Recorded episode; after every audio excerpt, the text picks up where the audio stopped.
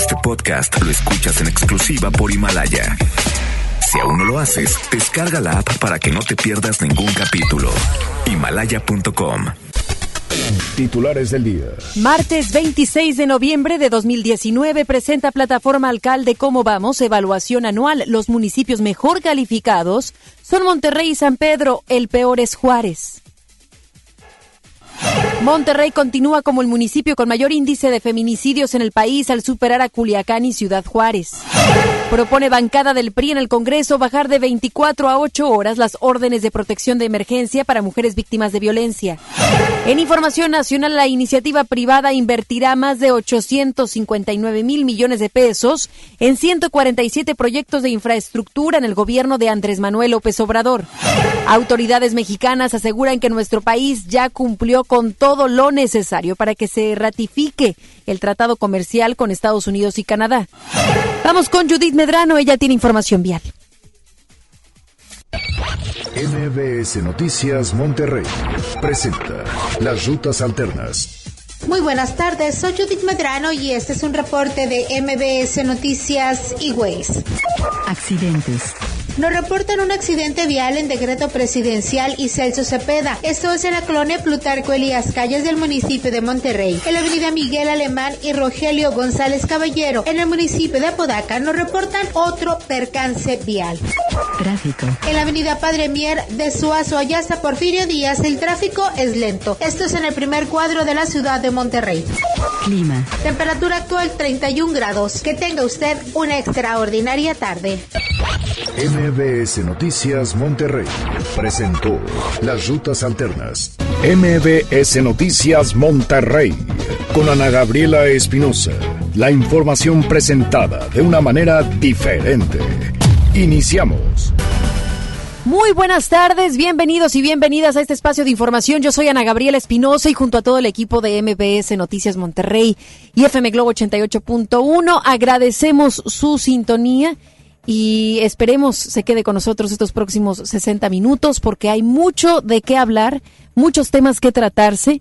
E igual estamos esperando sus comentarios, opiniones a través de redes sociales. Nos busca como MBS Noticias MTY en Twitter o a través del Instagram de una servidora me busca como Anagavi EM. Vamos a arrancar este espacio de noticias con la siguiente información. Y es que hace unas cuantas horas la plataforma Alcalde ¿Cómo vas? Presentó los resultados del primer año de las administraciones Monterrey y San Pedro. Y bueno, estos dos son los mejor calificados. La plataforma es Alcalde Cómo Vamos. Corrijo, Alcalde Cómo Vamos. Vamos con Denny Leiva, quien tiene información acerca de esto. Buenas tardes.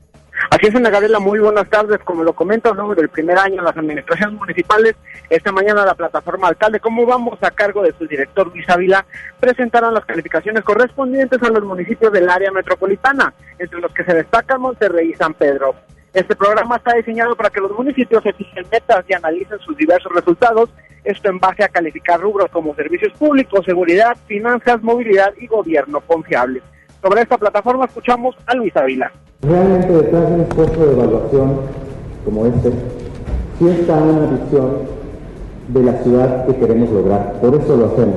Por eso un grupo de ciudadanos muy amplio, mucho más del equipo de cómo vamos, le dedica mucho tiempo y esfuerzo a poder eh, buscar una forma de dar seguimiento a esa ciudad que queremos a partir del que para nosotros es el funcionario público más importante, que es el presidente municipal.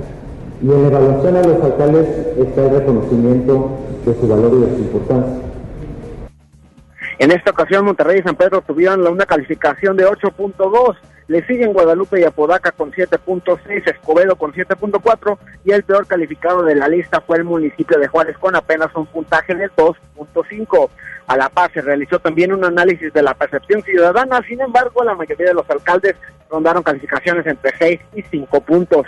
Además, te comento que en la presentación de estas cifras se resaltó el trabajo en materia de seguridad en San Pedro, Guadalupe y Escobedo, mientras que en los otros municipios no se presentaron grandes cambios en cuanto a sus índices delictivos. Posteriormente también se destacó que el peor tema calificado en todos los municipios fue el de movilidad. En esa temática se llegó a la conclusión en que buscan mejoras en temas prioritarios como banquetas, áreas verdes y el combate a la contaminación. Sin embargo, los únicos municipios con mejoras en estos rubros fue San Pedro y el municipio de Escobedo. Ana Gabriela, así las cosas con estas calificaciones y queremos muy al pendiente de más información. Gracias, Denny. Buenas tardes. Tras las diferentes asignaciones en el presupuesto para el 2020, el alcalde de Santa Catarina, Héctor Castillo, aseguró que su municipio se podría haber beneficiado al dictarse las reglas de operación de los recursos, los cuales llegan a diferentes organismos. El edil comentó que al darse a conocer dichas reglas, se podría captar más recursos de organismos como el Fortasec, dado a que su municipio ha cumplido con las reglas de operación correspondientes. De obtener presupuesto para la seguridad, el edil precisó que se va a invertir en el C4 municipal equipos de monitoreo y material de inteligencia. Sin embargo, señaló que aún está pendiente estudiar los convenios necesarios para que los recursos puedan ser destinados a otras áreas que las que en su inicio se señalan. Hay ocasiones que la acentuación se da solamente capacitación. Aunque Santa Catarina tenemos una gran necesidad en tecnología, en C4, en cámaras, puede ser que la acentuación de la regla de operación, en este caso de este fondo, sea solamente para fortalecer el sistema penal acusatorio, sea para temas de prevención, sea para equipamiento de unidades. Dependiendo de eso, nos, nos dividen el 100% del recurso, se va etiquetado en 20, 30, 40 porcentajes y ese porcentaje ya tendremos que ver a qué acentuación se le va a dar ¿Qué tenemos necesidades en Santa Catarina? Te puede decir, necesitamos fortalecer nuestro C4. La alcaldesa de Escobedo, Clara Luz Flores Carrales, asegura que ella no ha recibido invitación de ningún tipo por parte de Morena. Es Giselle Cantú quien tiene todos los detalles. Buenas tardes, Giselle. ¿Cómo estás?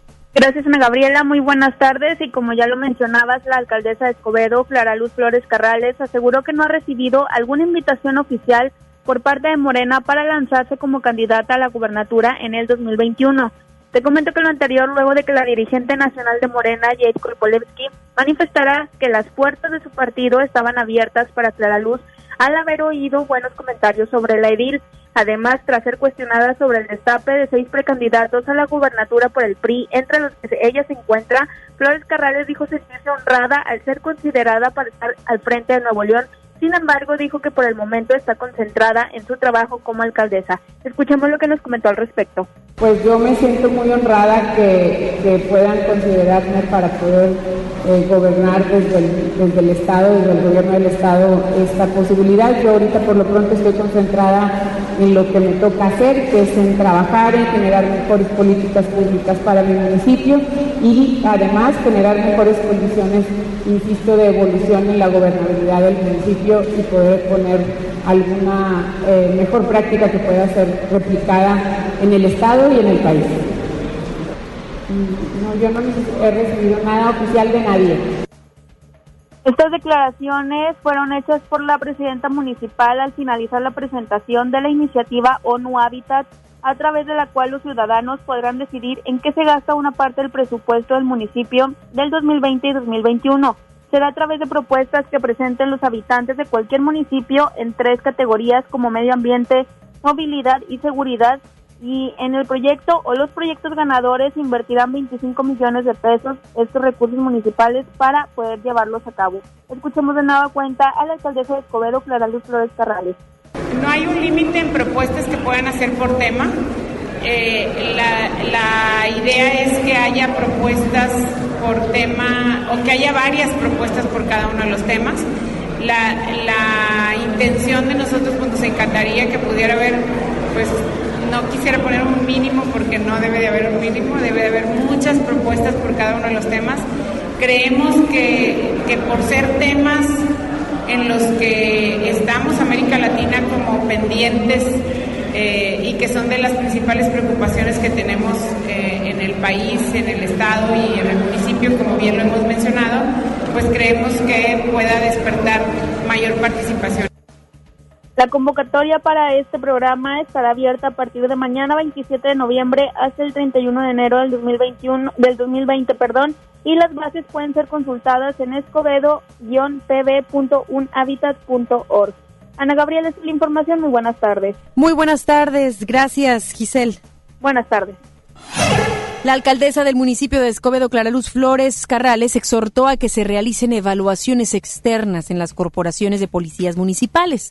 Esto se dio durante su participación en la primera conferencia internacional Controles Democráticos de la Seguridad y Supervisión Externa de la Policía en Puebla, en la que señaló que la participación de la sociedad permitirá generar políticas públicas permanentes.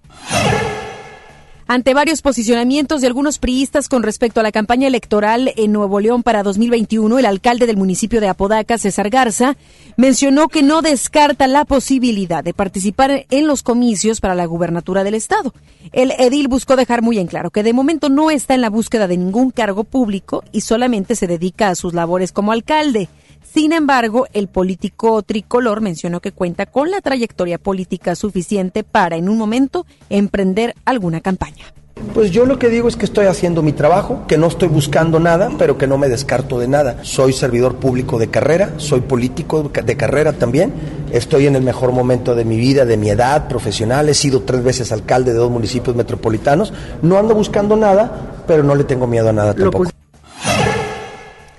Luego de meses de análisis y mesas de discusión, las comisiones de trabajo, de transporte, así como de desarrollo urbano y desarrollo metropolitano emitieron ayer un predictamen único de lo que sería la nueva ley de movilidad. El documento ya se subió al portal del Congreso para que su contenido sea público y cualquiera de nosotros pueda revisarlo. En el predictamen se establece al usuario como base del sistema, desaparece la Agencia Estatal de Transporte y se crea un Instituto de Movilidad y Accesibilidad como un organismo público descentralizado, cuyo director general será designado por el gobernador y ratificado por al menos 28 diputados locales. Además, el instituto contará con una junta de gobierno ciudadanizada y habrá un director técnico, así como también se regulan las aplicaciones móviles de taxis y las concesiones públicas para la prestación de servicio de transporte. Sin embargo, fuentes legislativas dijeron que aún y con esto persisten diferencias en el contenido de 10 artículos y dos transitorios. Por cierto, esta ley podría salir antes del 18 de diciembre, siempre y cuando haya consenso. Es Judith Medrano quien tiene toda la información. Platícanos, Judith, ¿cómo vamos en cuanto a esto? Buenas tardes. Gracias, Ana Gabriela. Te saludo con gusto. Será antes del 20 de diciembre cuando pueda quedar aprobada la ley de movilidad. El coordinador de los diputados del PRI, Francisco Cienfuegos, mencionó que existe un predictamen en el que se van a basar para que esta ley entre en vigor, ya que existe el consenso entre los legisladores locales. ¿Qué fue lo que dijo Francisco Cienfuegos? Vamos a escucharlo. Debe salir de aquí el 18 de diciembre, antes de que se cierre y se concluya eh, el periodo. Bueno, de aquí al 20 de diciembre, que es miércoles 18, de aquí al miércoles al 20 de diciembre, que es antes de que concluya este periodo. Eh, como tú bien mencionas, ya hay un predictamen, hay algunas observaciones que estamos haciendo a los diferentes grupos legislativos, eh, esperando tener un consenso y que el compromiso se cumpla y que antes de que termine el, el, periodo eh, y el año 2019 se tenga una ley de movilidad. El príncipe mencionó que hay algunas observaciones, pero descartó entrar en polémicas y agregó que esta normativa en la que ya trabajan será un ejemplo incluso para otros poderes legislativos de los estados del país. Vamos a escuchar de nueva cuenta a Francisco Cienfuegos. Como en todo el tiempo hemos hecho en esta creación de esta nueva ley, se ha tomado en cuenta la palabra de los diferentes organismos, no será la excepción. Eh, al final del día el compromiso constitucional es por parte de los diputados y nosotros vamos a cumplir con una ley de movilidad que esté a la altura de los leoneses y que pueda servir de referente para otros estados de la República. Serán jueves y viernes cuando se realicen de nueva cuenta mesas de trabajo con diversos sectores interesados, a quienes deberán de presentar las propuestas para enriquecer el documento que deberá de ser aprobado en el Pleno del Congreso del Estado ya en las fechas eh, antes señalada. Ana Gabriela, es mi información. Muy buenas tardes. Muchas gracias, Judith. Muy buenas tardes. Buenas tardes. Y precisamente hablando acerca de esto, de la ley de movilidad, que apenas hay un predictamen y que, por cierto, ya está para que cualquiera de nosotros lo podamos leer y, sin duda hay que hacerlo para enterarnos como, como usuarios, ya sea de transporte público, peatones, eh, motociclistas, este, eh, conductores. Eh, en realidad somos parte del problema si bien las autoridades están encabezándolo junto con algunas organizaciones muy puntuales, la realidad es que tenemos que sentirnos partícipes de esto. y me preocuparía que este predictamen o estas negociaciones, este tema que han estado legislando por lo largo de muchos meses, no estuviera realmente concentrado en su esencia primordial, que es el medio ambiente. Esa es la prioridad y las acciones que se deben de ejecutar tienen que ser dirigidas y estar encaminadas al cuidado de este. Sabemos por años la movilidad, el transporte ha estado plagado de propios intereses, dinero de por medio. Y entonces, si no regulamos la manera en la cual nos estamos moviendo, las cosas van a empeorar. Principalmente pensando en nosotros como seres humanos, en nuestra salud. Si ni por eso somos conscientes de que esta ley de movilidad es importante y que no se esté ejecutando, realizando de tal manera, sí que me daría mucha tristeza. Y esperemos que así como están legislando y así como hay organizaciones, que también estén participando especialistas en la materia, tanto del transporte y movilidad, y esperaría yo como ciudadana que también tuviese alguna subespecialidad, por ejemplo, en temas sostenibles, en medio ambiente, porque se requiere de sensibilidad del medio ambiente, como también del cuidado del medio ambiente, como también de poder percibir lo que va a suceder en cuántos años hacia dónde tenemos que caminar. Una ley de movilidad, sin duda, tendría que contemplar muchos más años y no pensar solamente en cinco años, por ejemplo, sino qué va a suceder dentro de 10, 15, 20 años. ¿Vamos a tener más vehículos? ¿Es lo que queremos? Imagínense la cantidad de contaminación que tendremos. Sin duda se tiene que mover muchos aspectos para que se, quien se vea beneficiado, y yo lo digo como tal, es el medio ambiente. Y por tal, al cuidar el medio ambiente, estamos cuidándonos a nosotros, ciudadanos. Ese es el usuario final. Y la diputada local de la fracción independiente progresista, Claudia Tapia, propuso ayer reformas a la ley de administración financiera y a la de responsabilidades administrativas, con el fin de que se sancione hasta con la inhabilitación definitiva de servidores públicos a quien de manera deliberada o negligente genere subejercicios en el gasto presupuestado en áreas de su cargo explicó que con estos cambios el guardadito será una falta administrativa grave. Tapia indicó que si el derroche de los recursos públicos es causal de responsabilidad administrativa y penal, también debería serlo el no ejercerlo sin justificación. Agregó que esas prácticas no pueden darse y los responsables deben ser castigados. La Alianza Ciudadana de Padres de Familia y la Asociación por la Vida y la Familia acudieron al Congreso local para solicitar que se envíe un exhorto al Poder Legislativo de la Ciudad de México para eliminar el dictamen sobre la llamada Ley de Infancias Trans, al considerar que se afectan los derechos humanos de los menores de edad.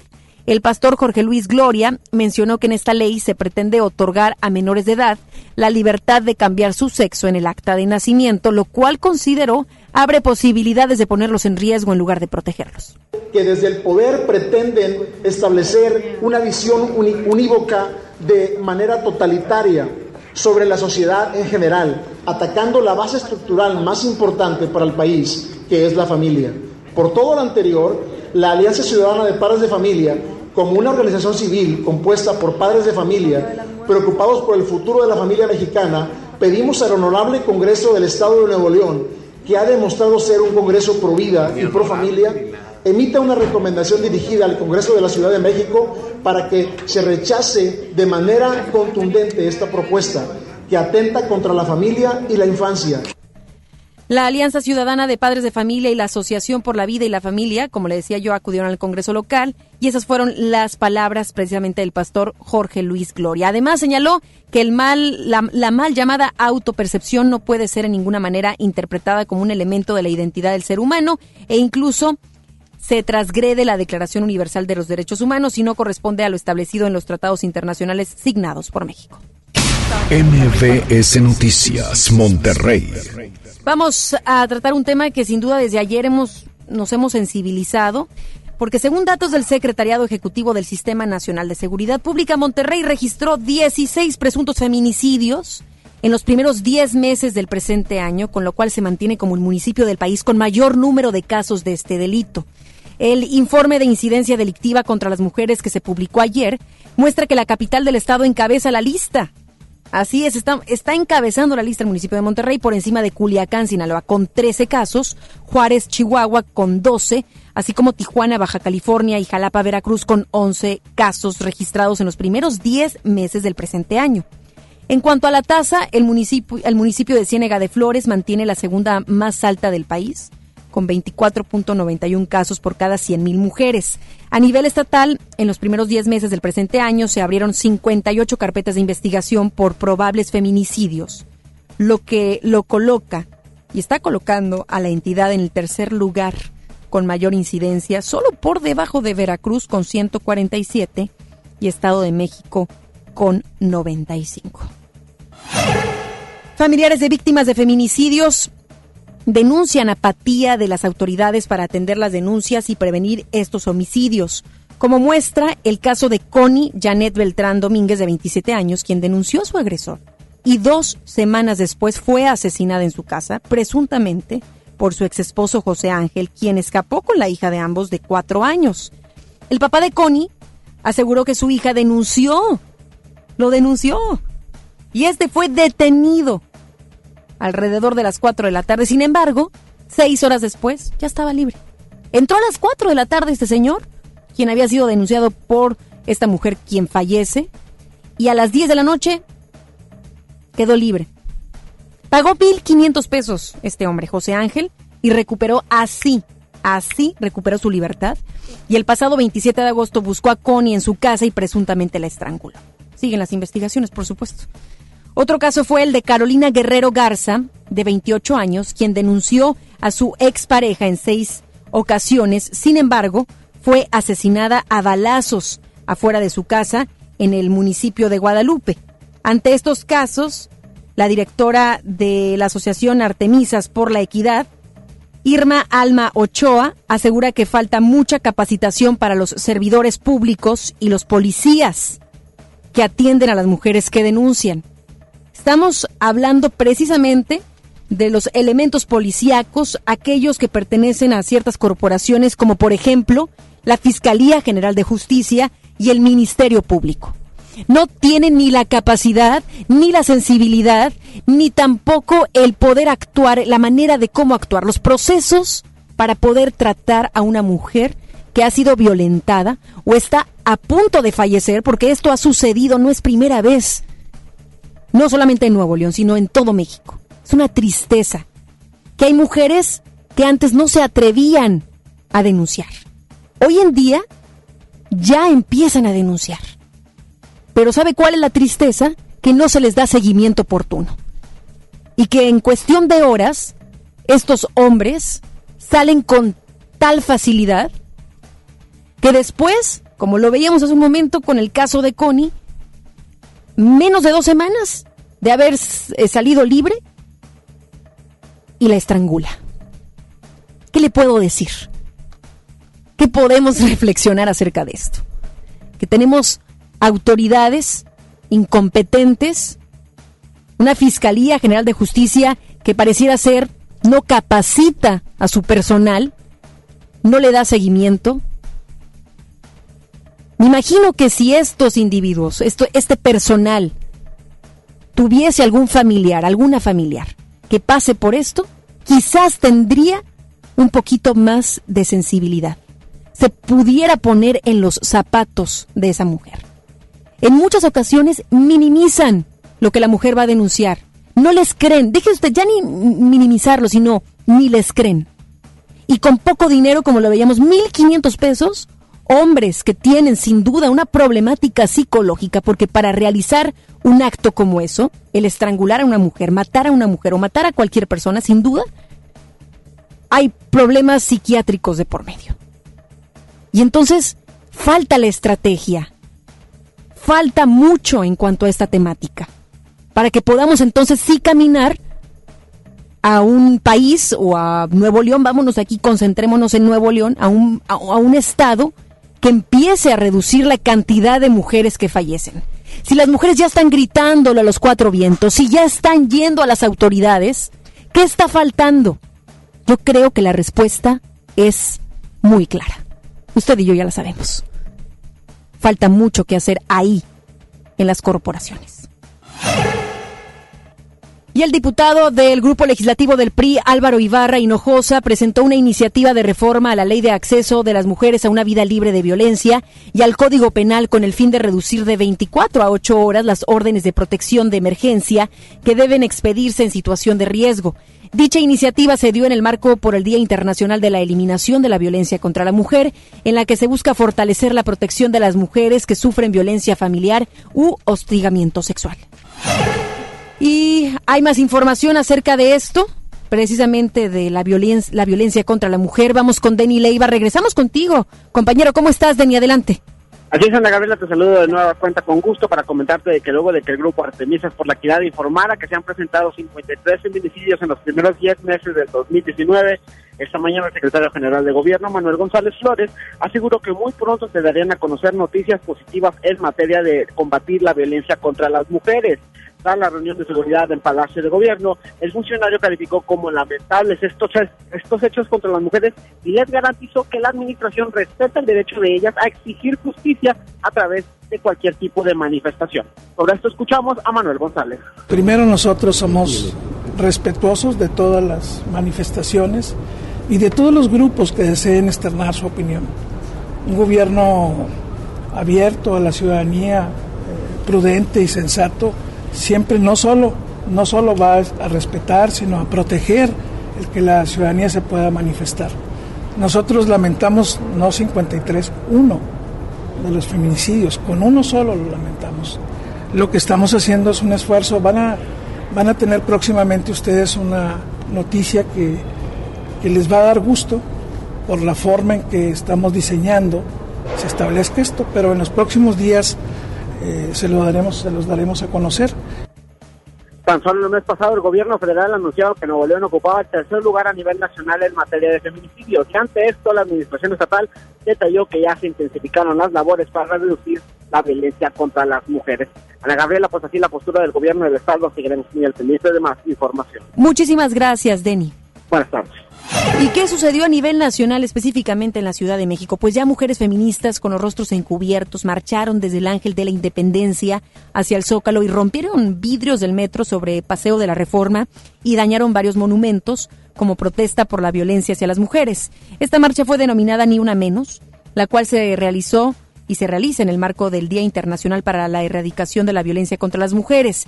En medio de la protesta, el monumento a Cuauhtémoc, jarrones, bases de esculturas, el hemiciclo a Juárez, entre otros edificios y monumentos resultaron con daños. La jefa de gobierno de la Ciudad de México, Claudia Sheinbaum, informó a través de Twitter que dos personas, un periodista y una manifestante, fueron atendidos por cuerpos de auxilio tras sufrir lesiones durante la marcha.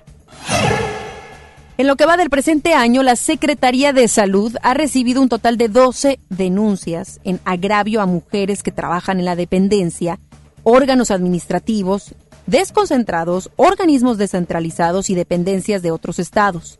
De estas 12 denuncias, 5 fueron por acoso sexual, 2 por hostigamiento sexual y 5 por violencia y discriminación.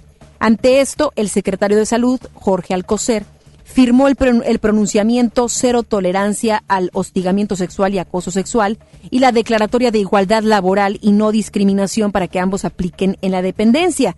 Estos documentos establecen el marco jurídico para que todos los funcionarios de la Secretaría de Salud desempeñen su empleo, cargo, comisión o función, se conduzca de forma digna, sin proferir expresiones, adoptar comportamientos o realizar acciones de hostigamiento o acoso sexual. Esto cada vez está visibilizando más. Esto ya empieza a surgir. Eh, la punta del iceberg ya está haciéndose presente hay mucho detrás, no solamente en las eh, dependencias gubernamentales, sino esto también sucede en empresas privadas, eh, también sucede en colegios, en escuelas, por doquier. Es algo que sin duda se tiene que trabajar de muchas maneras y que se tiene que generar una estrategia. Más adelante en MBS Noticias, Monterrey. Autoridades mexicanas aseguran que nuestro país ya cumplió con todo lo necesario para que se ratifique el tratado comercial con Estados Unidos y Canadá. Subsecretario de Derechos Humanos de la Secretaría de Gobernación Alejandro Encina señala que los hechos de Ayotzinapa se pudieran considerar como crimen de Estado. Regresamos después del corte a MBS Noticias Monterrey con Ana Gabriela Espinosa.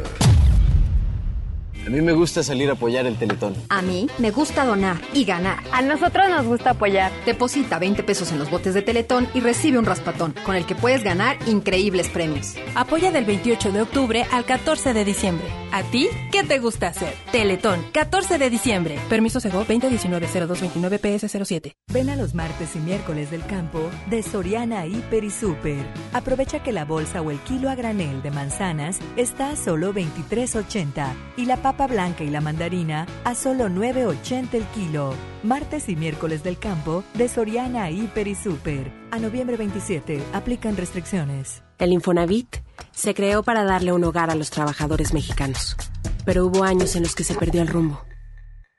Por eso, estamos limpiando la casa, arreglando, escombrando, para que tú, trabajador, puedas formar un hogar con tu familia. Infonavit, un nuevo comienzo. ¿Qué te pasó en el cuello? Me forzó a tener sexo. Dice que soy de su propiedad. Nadie te puede obligar a una relación sexual. No somos propiedad de nadie. Pues sí, pero me pidió perdón. Mira, hasta me trajo flores. Claro, pero mañana otra vez te maltrata y luego vuelve a pedir perdón. ¡Qué fácil! Cero tolerancia a la violencia contra las mujeres. Comunícate con nosotras al Instituto Estatal de las Mujeres al 2020-9773 al 76. Gobierno de Nuevo León, siempre ascendiendo. Llegaron los días imperdibles Peugeot. Aprovecha solo del 15 al 30 de noviembre para estrenar el Peugeot que siempre quisiste con bonos de hasta 40 mil pesos más seguro incluido. Ven por tu nuevo Peugeot y maneja tranquilo. Para más información visita a tu distribuidor Peugeot más cercano o ingresa a peugeot.com.mx. Amigos, les tengo una noticia. ¿Sabían que ya pueden escuchar y disfrutar el podcast de este programa en Himalaya? Así es, Himalaya es la app más increíble de podcast a nivel mundial que ya está en México y tiene todos nuestros episodios en exclusiva. Disfruta cuando quieras de nuestros episodios en Himalaya. No te pierdas ni un solo programa. Solo baja la aplicación para iOS y Android o visita la página de himalaya.com para escucharnos por ahí. Himalaya. En cada proceso electoral que se celebra en Nuevo León, tu voto estará protegido por la Fiscalía Especializada en Delitos Electorales. Si alguien quiere votar dos veces, intenta votar con otra credencial o está en la casilla diciendo por quién votar, denúncialo. Si eres testigo de compra de votos, acarreo de personas o si alguien está dificultando la votación, denúncialo. Denuncia al 2020-4099 o en el CODE más cercano. La fe de Nuevo León Protege tu elección. Ponte en modo Navidad con un plan Telcel Max sin límite, porque te incluimos un smartphone sin pago inicial y te regalamos el doble de megas al contratar o renovar un plan Telcel Max sin límite desde 399 pesos al mes, con claro video y más redes sociales sin límite. El mejor regalo está con Telcel, la mejor red. Consulta términos, condiciones, políticas y restricciones en telcel.com. Hablar de grandes espectáculos en Monterrey es sinónimo de hablar del recinto más importante del norte del país. Y en FM Globo estamos de fiesta con él. Arena Monterrey. Arena Monterrey. Felices 16 años. Te invitamos a asistir a la majestuosa Arena Monterrey este próximo miércoles 27 de noviembre a partir de las 9 de la mañana, ya que estaremos transmitiendo todos los programas. Tendremos invitados y podrás participar por grandes regalos y los mejores boletos de los próximos eventos en la Arena Monterrey. Felices 16 años. Escucha FM Globo 88.1, la primera de tu vida, la primera del cuadrante. Preguntar es tu derecho. Tengo miedo de que mi hija no llegue. ¿Qué se está haciendo para cuidar su regreso? Pregunta a los encargados de seguridad, que para eso están. Algo no me cuadra. ¿Cuánto se gastó para construir la carretera? Pregunta a las autoridades de transporte. Ellos deben saber. Yo quisiera saber si tendrán los medicamentos en la clínica que me toca. Pregunta al sector salud. Ellos tienen esa información. Usa la plataforma de transparencia. Te deben responder. El INAI defiende tu derecho a preguntar. El que pregunta no se equivoca. Soy Marta Gareda y tengo un mensaje muy importante. Si Fresca pudo quitarle lo amargo a la toronja, tú y yo podemos quitarle la amargura al mundo. ¿Cómo? Muy simple. Dona una Fresca. Agarra el primer amargo que se te cruce. No sé, este que apenas se sube a un taxi y pide quitar la música o al típico que se enoja por los que se ríen fuerte en el cine. Dónale tu Fresca y quitemos la amargura del mundo una Fresca a la vez. Fresca. Frescura sin amarguras. Hidrátate diariamente. Regresamos con más información. MBS Noticias Monterrey con Ana Gabriela Espinosa. Información nacional. Autoridades del gobierno federal y la iniciativa privada presentaron el Plan Nacional de Infraestructura, el cual cuenta con 147 proyectos. Es Hatsiri Magallanes desde la Ciudad de México, quien tiene toda la información. Buenas tardes, Hatsiri, adelante. ¿Qué tal, Ana Gabriela? Buenas tardes. Con el objetivo de fomentar la inversión, el empleo y el crecimiento en México, el presidente Andrés Manuel López Obrador e integrantes del sector empresarial presentaron la primera etapa del Plan Nacional de Infraestructura que contempla 147 proyectos que serán puestos en marcha en el 2020. Durante su conferencia, López Obrador destacó la voluntad de los empresarios para sacar adelante a México. Esta es una muestra de que hay voluntad hay una clara, franca manifestación de apoyo para que juntos logremos sacar adelante a nuestro querido México. Necesitamos la unidad y eh, esta es una manifestación, una expresión de que ustedes como empresarios tienen dimensión cívica y social en ese sentido, Alfonso Romo, jefe de la oficina de presidencia, detalló que se contará con una inversión de 42 billones de pesos. Por otro lado, el canciller Marcelo Ebrard remarcó que México ya cumplió con todos los compromisos que asumió con el afán de que sea ratificado el TEMEC y que sea ratificado por las instancias parlamentarias tanto en Estados Unidos como en Canadá. Comentó que este mismo martes se va a comunicar a las instancias correspondientes para informar precisamente de los avances. México ha cumplido absolutamente todos los compromisos que asumió con el afán de que el Tratado de Libre Comercio entre México, Estados Unidos y Canadá fuese ratificado o pudiese ser ratificado por las instancias parlamentarias tanto en Canadá como en los Estados Unidos. La información que tenemos. Buena tarde. Muy buena tarde. Gracias, Hatsiri. Luego de que el pasado domingo el presidente Andrés Manuel López Obrador afirmara que la desaparición de los 43 estudiantes de Ayotzinapa no era crimen de Estado, el subsecretario de Derechos Humanos de la Secretaría de Gobernación, Alejandro Encinas, dijo ayer lo contrario y aseguró que el hecho sí fue un crimen de Estado. Encinas afirmó que López Obrador fue claro al decir que en el caso Iguala no se puede hablar de un crimen de Estado porque él no permitirá que exista impunidad. Agregó que el sentido claro del presidente es que ahora el Estado asume realmente la responsabilidad del esclarecimiento de los hechos tiene la obligación y el compromiso de esclarecer. Fue polémico un poco lo que dijo el presidente porque parece... Yo creo que el sentido del, del presidente es que ahora el Estado se asume realmente la responsabilidad de su esclarecimiento. No vamos a encubrir este crimen que cometieron las autoridades de los gobiernos anteriores. Pero sí fue un crimen de Estado. El coordinador del PRI en el Senado, Miguel Ángel Osorio Chong, expresó su, expresó su rechazo absoluto a la posibilidad de que Estados Unidos intervenga en nuestro país por declarar que en México existe narcoterrorismo, como lo solicitó la familia Levarón. Destacó que nuestro país tiene la capacidad suficiente para enfrentar el problema de la violencia e inseguridad, aunque dijo lo único que falta es buscar una estrategia que dé mejores resultados. Sé que hay un llamado constante a que Estados Unidos intervenga en nuestro país. Yo quiero decirles que, por supuesto, nuestro rechazo absoluto nunca se ha permitido, no debemos de por qué abrir paso a ello. Tenemos capacidades suficientes los mexicanos para poder enfrentar este tipo de retos. Yo creo que lo que hace falta es buscar una estrategia que dé mejores resultados. Hay que resolver casos como Levarón, como la familia Levarón, lamentables, para que evitemos su repetición. Repetiré esta frase destacó que nuestro país tiene la capacidad suficiente para enfrentar el problema de la violencia e inseguridad, aunque, dijo, lo único que falta es buscar una estrategia que dé mejores resultados. Osorio Chong 2019. ¿Qué, es esto? Por Dios, vaya, no tienen nada, no tienen nada. Eso lo hemos estado viendo. Esta estrategia y bueno, aquí se contradice entonces lo que el mismo presidente ha dicho, que no va a cambiar la estrategia. Entonces, si no va a cambiar la estrategia, pues esta estrategia no, no brinda buenos resultados. Entonces, ya, ya, pues ya me confundí. Ya estoy confundida con las declaraciones tanto del presidente y ahora de Osorio Chong. El consejero presidente del Instituto Nacional Electoral, Lorenzo Córdoba, advirtió que el organismo que preside tendrá en 2020 un potencial riesgo presupuestal, sin embargo dijo no recortará personal ni programas prioritarios informó que el INE suspendió dos proyectos de inversión para 2020 y aplazará hasta donde sea posible las decisiones en torno a la organización de la elección federal 2021. Córdoba agregó que la tercera decisión será revisar los calendarios para el proceso electoral y posponer hasta el límite decisiones y acciones que ordena la ley, como la instalación de 32 consejos locales, que a su vez designan a los 300 distritales, lo que se aplazará para generar el mayor ahorro posible. Este recorte nos coloca en un límite crítico en materia presupuestal. Nos obliga a revisar múltiples proyectos. Podemos anticipar que al menos tres áreas importantes sufrirán afectaciones presupuestales. Primero, la reducción hará imposible la inversión necesaria para renovar la infraestructura informática que permite realizar el monitoreo permanente de 2.200 canales de radio y televisión.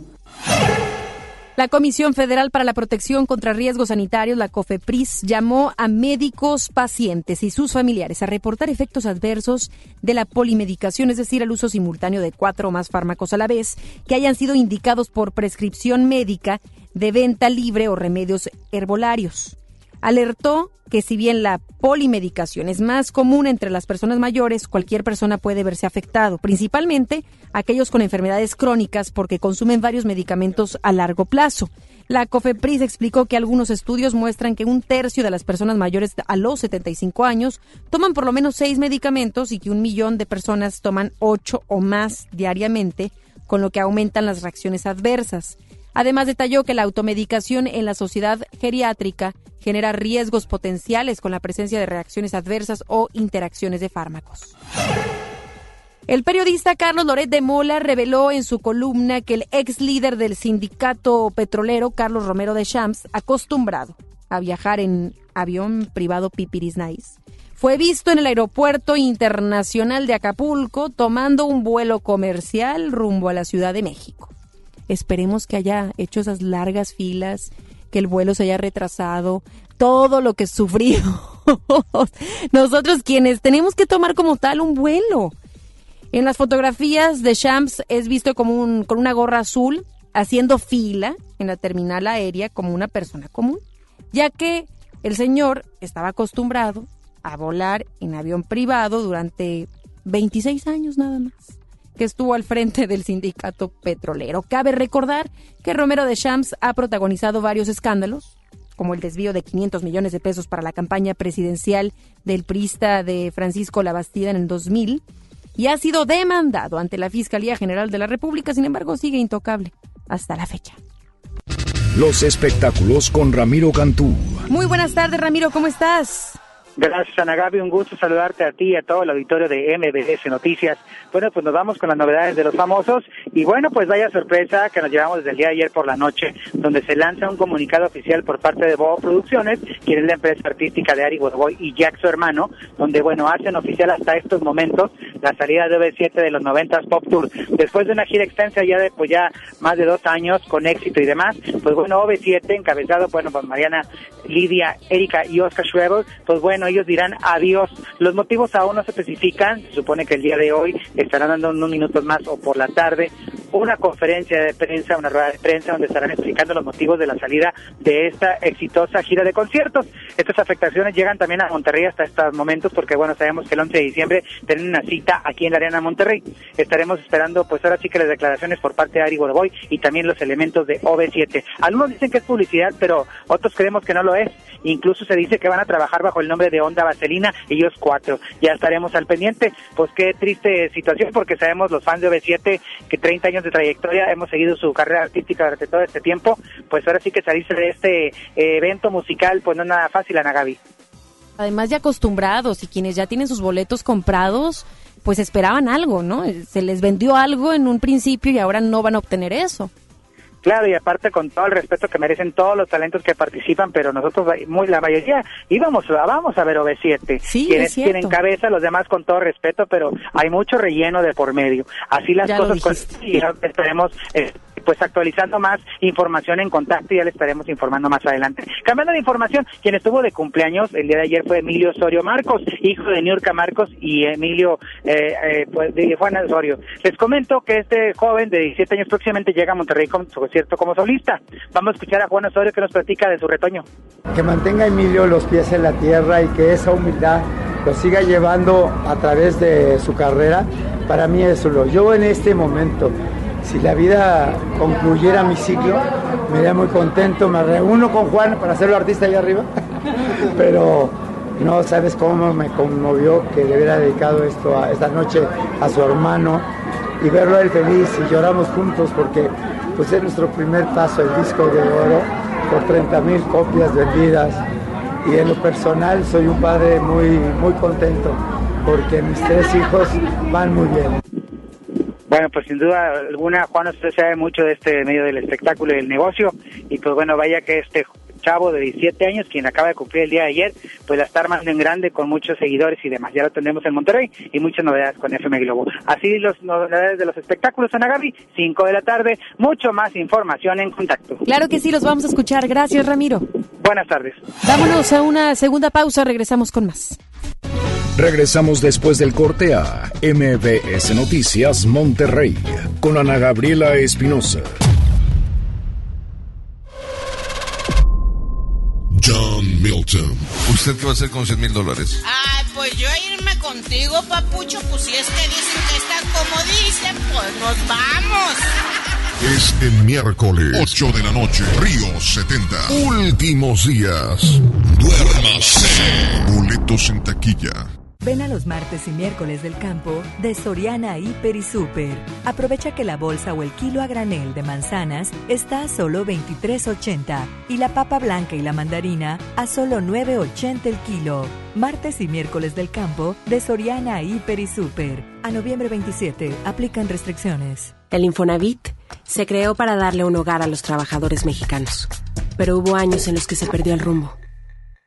Por eso, estamos limpiando la casa, arreglando, escombrando, para que tú, trabajador, puedas formar un hogar con tu familia.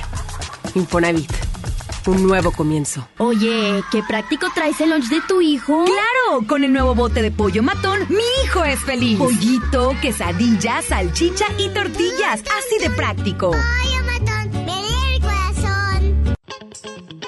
Llegaron los días imperdibles Peugeot. Aprovecha solo del 15 al 30 de noviembre para estrenar el Peugeot que siempre quisiste con bonos de hasta 40 mil pesos más seguro incluido. Ven por tu nuevo Peugeot y maneja tranquilo. Para más información visita a tu distribuidor Peugeot más cercano o ingresa a peugeot.com.mx. ¿Te perdiste tu programa favorito? Entra ahora a himalaya.com o descarga la app Himalaya y escucha el podcast para que no te pierdas ningún detalle. Himalaya tiene los mejores podcasts de nuestros programas. Entra ahora y escucha todo lo que sucede en cabina y no te pierdas ningún detalle. La app Himalaya es la mejor opción para escuchar y descargar podcast. Esta Navidad vas con todo. Contrata un plan ilimitado. Llévate unos earbuds de regalo. Llévatelo a un superprecio de 799 pesos a solo 399 pesos al mes. Con todos, todos los datos ilimitados. Para que puedas disfrutar tus pelis, series, música, apps favoritas y streaming. Cuando quieras. Movistar, elige todo. Detalles movistar.com.mx, diagonal Navidad, Movistar, diagonal pago. En Hoteles Park Royal tenemos las mejores ubicaciones para vivir momentos inolvidables. Aprovecha esta oportunidad para contemplar los atardeceres desde nuestra alberca infinita y disfrutar un delicioso ceviche junto al mar sin salir del hotel. Visita Park Royal Mazatlán. Ingresa a parkroyal.mx para obtener un upgrade en tu habitación y la tercera noche gratis.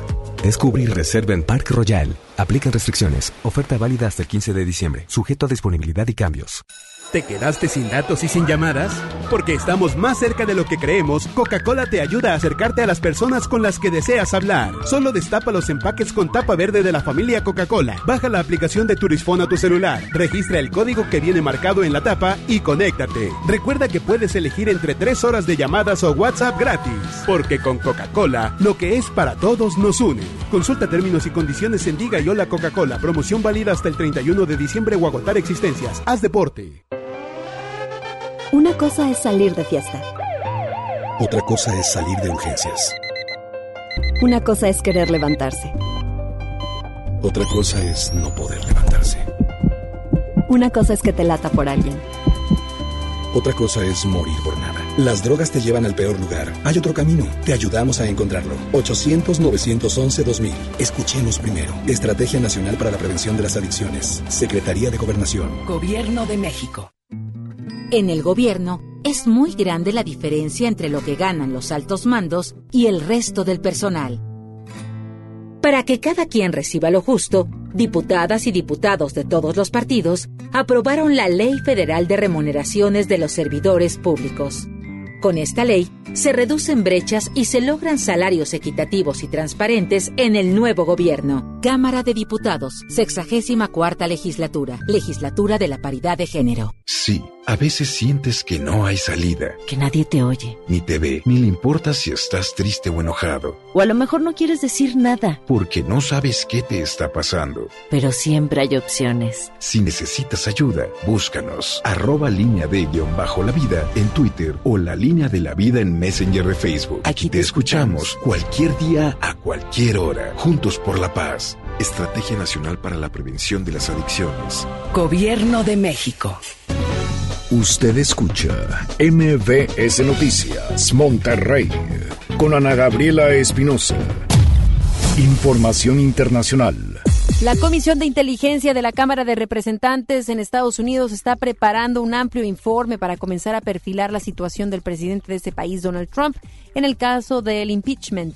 Dicho informe dará a conocer si el mandatario estadounidense cometió traición, soborno o crímenes y delitos menores desde una posición de poder, el cual también será explicado al público que para dar a conocer por qué se cree que debe llevarse a cabo un juicio político. El pasado lunes, el presidente de la Comisión de Inteligencia, Adam Schiff, envió un mensaje a sus colegas a través de una carta en la que escribió que la evidencia recabada es clara y difícilmente refutable. Luego de que miembros de la familia Levarón en Estados Unidos hicieron una petición a la Casa Blanca para calificar a los cárteles de drogas mexicanos como organizaciones terroristas, se dio a conocer el apoyo de algunos legisladores de ese país a dicha petición. Se trata de los representantes republicanos Chip Roy y Mark Green, quienes en febrero de este año presentaron una iniciativa similar ante la Cámara de Representantes estadounidense. Sin embargo, dicha iniciativa se quedó estancada.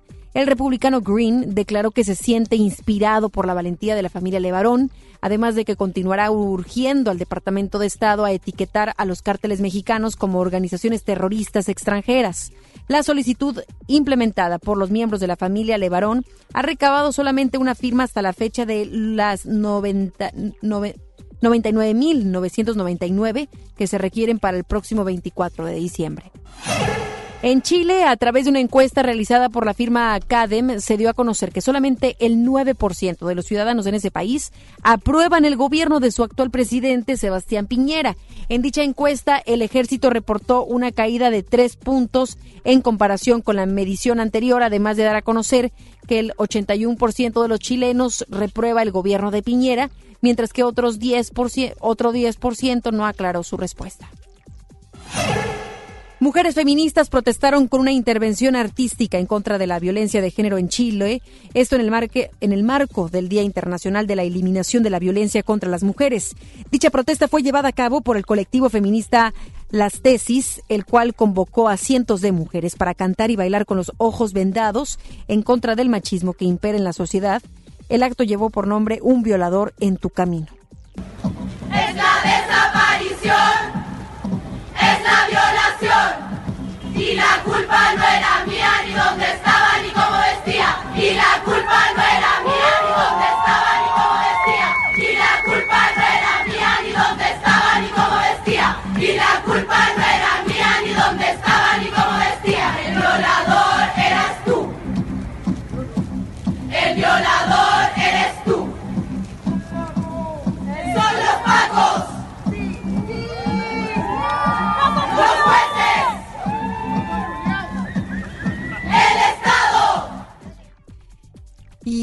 pasando otra información, el ministro de Gobierno de Bolivia, Arturo Murillo, acusó al expresidente boliviano Evo Morales de haber tenido bajo protección en ese país a Iván Archibaldo Guzmán Salazar, hijo del narcotraficante mexicano Joaquín El Chapo Guzmán. El ministro dio a conocer a través de una entrevista que Guzmán Salazar no solamente estudió para piloto en Bolivia en el año 2016, sino que también contaba con una credencial de acceso a la Asamblea Legislativa. Un grupo de 60 médicos de diferentes países emitieron una carta abierta en la que expresaron su preocupación por el estado de salud del fundador de Wikileaks, Julian Assange, del que dijeron que podría morir en prisión. Dicha carta fue enviada a la ministra Interior británica Priti Patel y a la referente del Partido Laborista, Diane Abbott, en la que escribieron que Assange debe recibir urgentemente una evaluación médica de su estado de salud física y psicológica. Los médicos se apoyaron en diversos informes para emitir su preocupación, entre ellos el de el relator especial de la ONU sobre la tortura, Nils Melzer. El Senado de los Estados Unidos aprobó de manera unánime la ley de prevención de la crueldad y la tortura animal, luego de que también fuera aprobada por la Cámara de Representantes en ese país. El senador Park Toomey declaró que la aprobación de esa legislación es una gran victoria para detener la crueldad animal, además de que existe evidencia que prueba que personas trastornadas que maltratan animales están propensos a cometer actos de violencia contra las personas, por lo que es apropiado tener fuertes leyes y sanciones contra la crueldad animal. Si allá se hizo, esperemos que venga y se replique en nuestro país. La organización animalista encargada del cuidado del koala, del koala Lewis, que fue rescatado por una mujer de los incendios en Australia, este video que se viralizó en redes sociales, me imagino tuvo oportunidad de verlo, cómo la mujer se acerca y lo puede rescatar, pues dio a conocer que tuvo que ser sacrificado debido a que no había mejorado en sus lesiones. Fue a través de su página de Facebook que el hospital de koalas en Port Macquarie informó que decidieron poner a dormir a Lewis debido a que su objetivo principal es ver por el bienestar de los animales y muchos otros ejemplares, otras especies que corrieron riesgo también, muchos de ellos muriendo, otros como este koala que se les está dando pues algún tipo de, de seguimiento, pero esta historia sí que enterneció a muchos, nos sensibilizó a todos de lo que estamos haciendo o no como seres humanos y el impacto que tenemos con el medio ambiente. Y era, este video le digo, se me ponía la piel chinita solamente de ver cómo la mujer se acerca, inclusive poniéndose en riesgo ante las llamas y además el humo, y se acerca al koala y, lo, lo, trae consigo, se, se remueve la, la, blusa para poder estar con él, les dan algo de agua y finalmente, desafortunadamente, este koala fallece después de, de este rescate por parte de, de, una mujer en aquella en aquel país y como le digo no es el único koala sino muchos otros están perdiendo la vida debido a los incendios que se están presentando en aquella parte del mundo. Deportes con Paco Ánimas. Muy buenas tardes, Paco, ¿cómo estás? Eh, no me puedes decir eh, de otra forma, porque de 4-4. De 4-4. Oye, vas bastante bien, Paco. ¿Qué te puedo decir? Muchas felicidades. ¿Otro aplauso? ¿Quieres aplauso? Porque ayer te di un aplauso, pues yo creo que quiere otro aplauso. Muy bien, todo, todo Las Rayadas de Monterrey no me fallaron y ayer derrotaron 2 por 1 al América. Y con esto se califican a la tercer final regia en la historia de la Liga MX femenil, considerándose las potencias de esta eh, de esta mm, liga en el que pues de las cinco finales que han existido con esta son cuatro en las que han participado las eh, jugadoras de Tigres y tres en las que han estado eh, los elementos de las rayadas del Monterrey. Otra final regia, todavía no se definen ni días ni horarios, y es que tienen que acomodar esta final importantísima para que no choque con los duelos ya establecidos de la liguilla de la Liga MX varonil. Pero por lo pronto, la Liga MX femenil se vuelve a jugar la ida y la vuelta en el norte del país. Aquí en Nuevo León, Rayadas y Tigres buscarán el título de la Liga MX femenil. ¿Será la tercera la vencida para las Rayadas del Monterrey? o seguirá la hegemonía de las eh, de jugadoras de Tigres femenil de coronarse en el estadio de las Rayadas. Vamos a ver qué sucede. Algo muy interesante para esta siguiente semana que nos espera a todos. Se especula que podría ser el próximo fin de semana cuando se juegue la ida y la vuelta hasta el siguiente fin de semana. Falta que lo confirme la Federación Mexicana de Fútbol. Por otra parte, mencionarles a todos que todo está listo para el arranque de la liguilla de fútbol mexicano.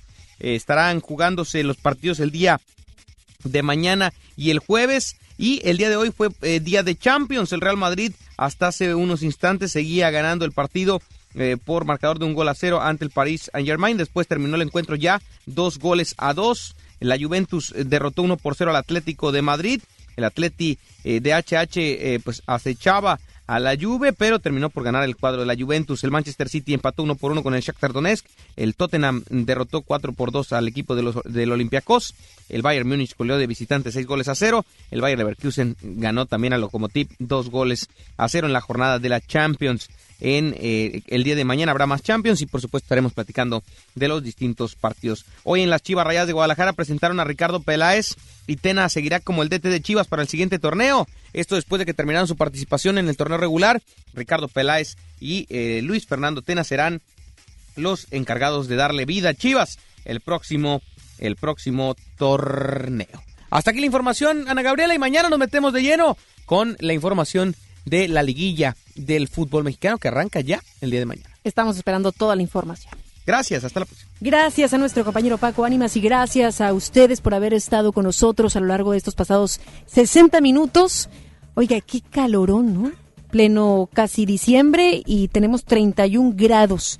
Ya para miércoles y jueves máximas de 22, mínimas de 12, si hay algo de cambio considerable en lo que hemos vivido el día de ayer y hoy. Y ya para el viernes volvemos a tener una máxima de 29 y una mínima de 18. Gracias por habernos sintonizado. Se queda ahora con Gaby Vargas. No importa cómo estés, siempre puedes estar mejor. Mejor, mejor. Con Gaby Vargas.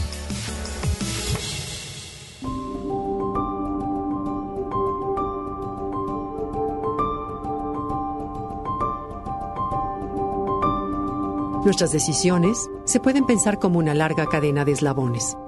Así, la pequeña decisión que tomemos hoy puede terminar en una gran consecuencia si no somos conscientes de sus implicaciones. De esta forma, la suma de muchas pequeñas decisiones inconscientes puede derivar en enormes problemas como muchos de los dilemas ambientales que hoy enfrentamos. Un ejemplo claro de ello son los lamentables efectos que se han producido como resultado del consumo desmedido de alimentos de origen animal. Te platico. Diversos estudios demuestran que cuando el ingreso de las personas se incrementa, también crece su consumo de carne. Esto lleva a una mayor demanda en la producción de ganado y como respuesta al aumento del cultivo de forrajes como fuente de alimento para los animales. Estos, a su vez, impulsan la destrucción de bosques y selvas para ampliar la superficie agrícola y la sobreexplotación del agua para riego. Bueno, pues de forma similar, un mayor ingreso ha promovido un mayor consumo de pescado, el cual ha derivado en un serio agotamiento de los recursos pesqueros, tan severo en algunos lugares que ya no es posible esperar que el mar siga proveyendo de alimento. ¿Cómo revertir entonces esta larga cadena de malas consecuencias que nace de una simple elección de compra pero que puede terminar en una catástrofe ambiental? Justo esta pregunta fue el reto que llevó a Frederick Viala y Frank Ducharme a fundar en 2011 la compañía Entofood, con la intención de encontrar una nueva forma de producir proteína para alimento animal de una forma sustentable, con una tecnología biológica que no agote los recursos naturales y que contribuya a la seguridad alimentaria y a la economía circular. Bueno, pues esta tecnología consiste en cultivar con alta eficiencia y en un ambiente controlado grandes poblaciones de insectos que se alimentan de residuos orgánicos para obtener, a partir de su biomasa, polvo de proteína desgrasada y aceite natural de alta calidad y libres de aditivos químicos. Los cuales, bueno, son un excelente alimento para el ganado, pero sobre todo para las granjas acuícolas, ya que los insectos son las presas naturales que los peces consumen. Además, el remanente de la bioconservación de los residuos orgánicos se estabiliza y deodoriza para obtener un excelente abono agrícola. La especie que se cultiva se llama Hermetia illucens, la cual es una mosquita con excelentes características, ya que se distribuye por todo el mundo, tiene un ciclo de vida muy corto, elevada fecundidad, rápido crecimiento, alta resistencia, excelente perfil nutricional y no actúa como plava o vector de enfermedades porque los adultos solo viven un corto periodo para reproducirse. Gracias a estos dos visionarios emprendedores, se ha encontrado una alternativa para evitar la degradación del suelo, la contaminación de los acuíferos y las emisiones de gases de efecto invernadero que pueden generar los residuos orgánicos mal manejados. Al mismo tiempo que se produce alimento animal con un bajo consumo de agua, una huella ecológica pequeña y sin requerir grandes extensiones de terreno.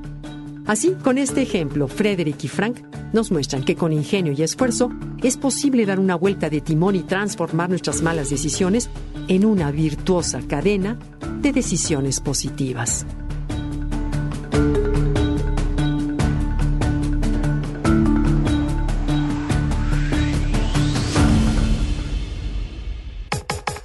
Comenta y comparte a través de Twitter. Gaby-Vargas. No importa cómo estés, siempre puedes estar mejor. Mejor, mejor. Con Vargas.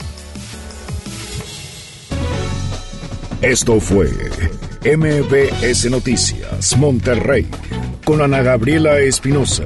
Lo esperamos en la próxima emisión o antes si la noticia lo requiere. Este podcast lo escuchas en exclusiva por Himalaya.